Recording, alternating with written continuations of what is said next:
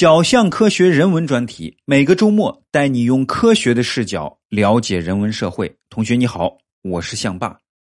上一节讲到，巴克是一条健壮的狗，他出生在米勒法官家里，是米勒法官最爱的宠物。他从小就过着舒服惬意的生活，但是巴克不知道，危险其实正在向他一步步逼近。一天晚上。在米勒法官家打零工的曼纽尔趁着夜色，偷偷把巴克带到了一个火车站，把套在巴克脖子上的绳子交给了一个陌生人。陌生人把钱给了曼纽尔。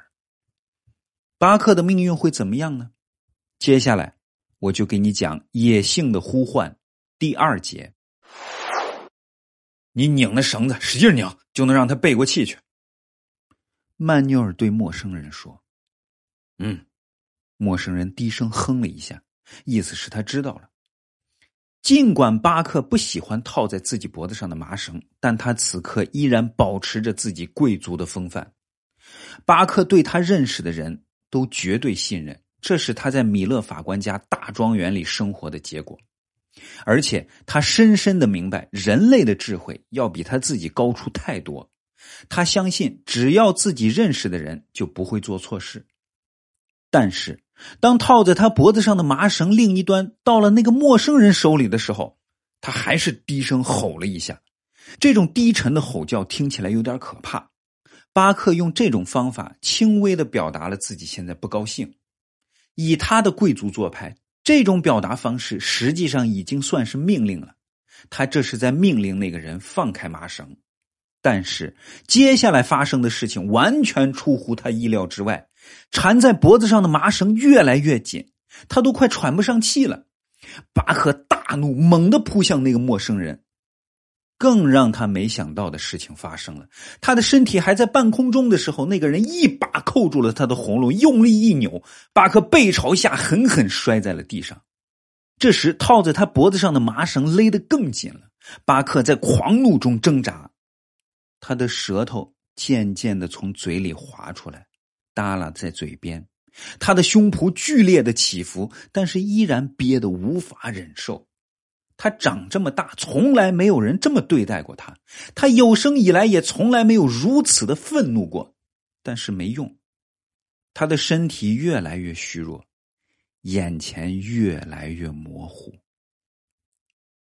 一辆火车进站了，陌生人和曼纽尔一起把巴克扔进了行李车厢。巴克恢复意识后，第一个感觉就是隐隐约约觉得自己的舌头受伤了，而且自己的身体好像在一种交通工具中有节奏的震动。过了一会儿，他又听到了火车通过道口时鸣笛的声音。这时他完全明白了，自己是在火车车厢里。他过去经常跟米勒法官一起坐火车。他对这震动、这汽笛的声音，还有行李车厢的环境再熟悉不过了。他睁开双眼，两股怒火从他的眼睛里喷了出来，就好像一个国王被绑架后眼里喷出的怒火一模一样。那个陌生人看到巴克的眼睛睁开了，赶紧伸手过来掐他的脖子，但是巴克比他要快太多了。巴克紧紧的咬住了那只手，一点都不放松。直到他再次被绳子勒晕过去。一只疯狗，那个人一边说，一边把那只血肉模糊的手藏到背后，避免让行李车上的管理员看见。管理员是被狗叫声和踢里空隆的打斗声吸引过来的。我老板让我带他去弗里斯克城，说那儿有个贼牛的兽医，能看好他的疯病。那人低声的说道。那个人再次开口的时候。已经是在旧金山了。旧金山是美国加利福尼亚州的一个城市，在旧金山靠近海边的一个酒馆后面，有一间破房子。那人在破房子里滔滔不绝的讲述自己这一路上的遭遇。跑这一趟我才赚五十，他抱怨说：“下次再干这样的活，少了一千，打死我也不干。”他的一只手上裹着一个血乎乎的手绢右腿的裤腿也撕开了一条长长的口子，从膝盖一直撕到脚踝。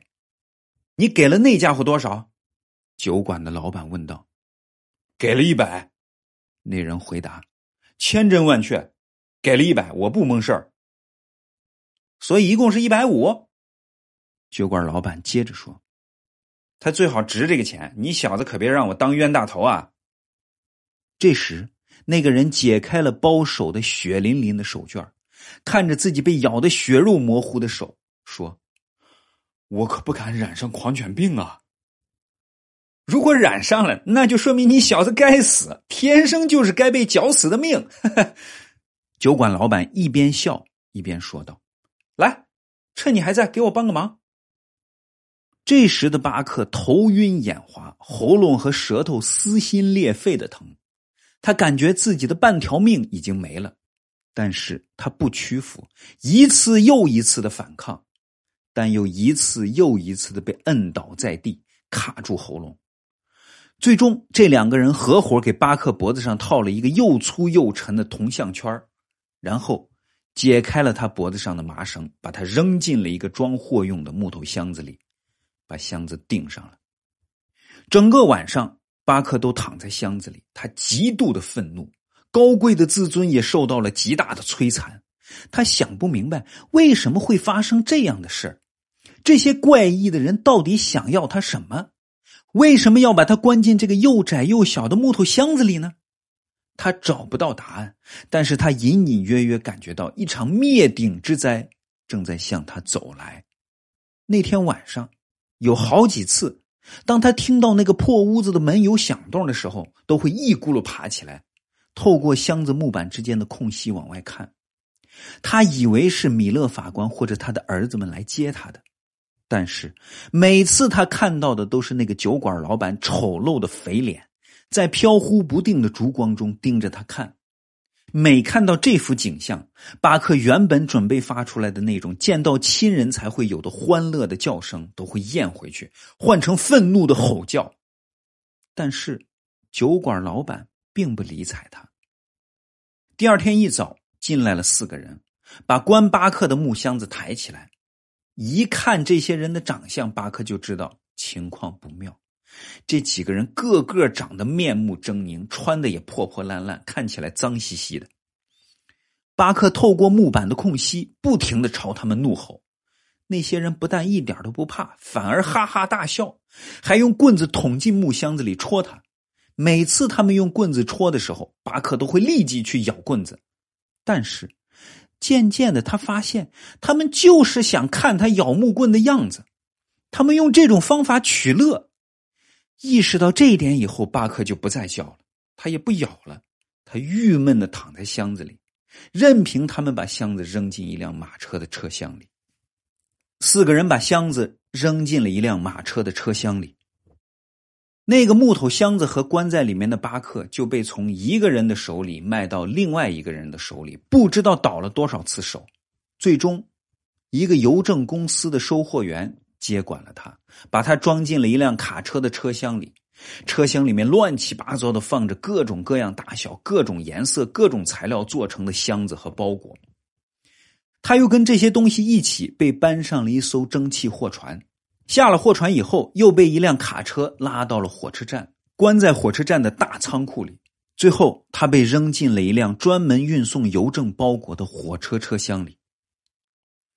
随后的两天里，巴克一直待在这个车厢里，火车哐哧哐哧的往前走。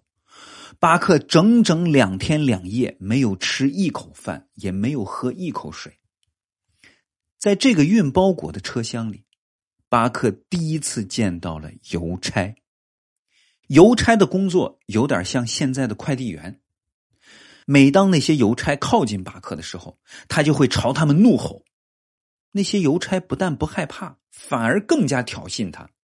他们看到巴克在木箱子里左突右跳、狂暴愤怒的样子，就开心的哈哈大笑。他们还冲着巴克学狗叫，他们学出来的叫声就像那些杂种的赖皮狗一样难听。在巴克眼里，这些邮差非常愚蠢。然而，这么愚蠢的人竟然敢来戏弄他，他的自尊心更加受伤了。他变得越来越狂怒。饥饿对于巴克来说其实还能忍，但是没有水他实在受不了。干渴让他的情绪越来越狂躁。他终于病倒了，发高烧，喉咙干裂，舌头肿胀。巴克究竟要被送到哪儿去？他还能坚持多久呢？下一节我就讲给你听。好了，快去答题领奖学金吧！哎，你是不是想问怎么领啊？简单，用微信搜索公众号“小象科学”，关注这个公众号以后啊，点最下面一行“特惠课程”四个字，以后每天听课答题就能领奖学金了。一次没有答全对没关系，可以再答，只要全对了就能领到奖学金。已经有好多同学开始领了，你赶紧去吧！记住哈，微信公众号“小象科学”。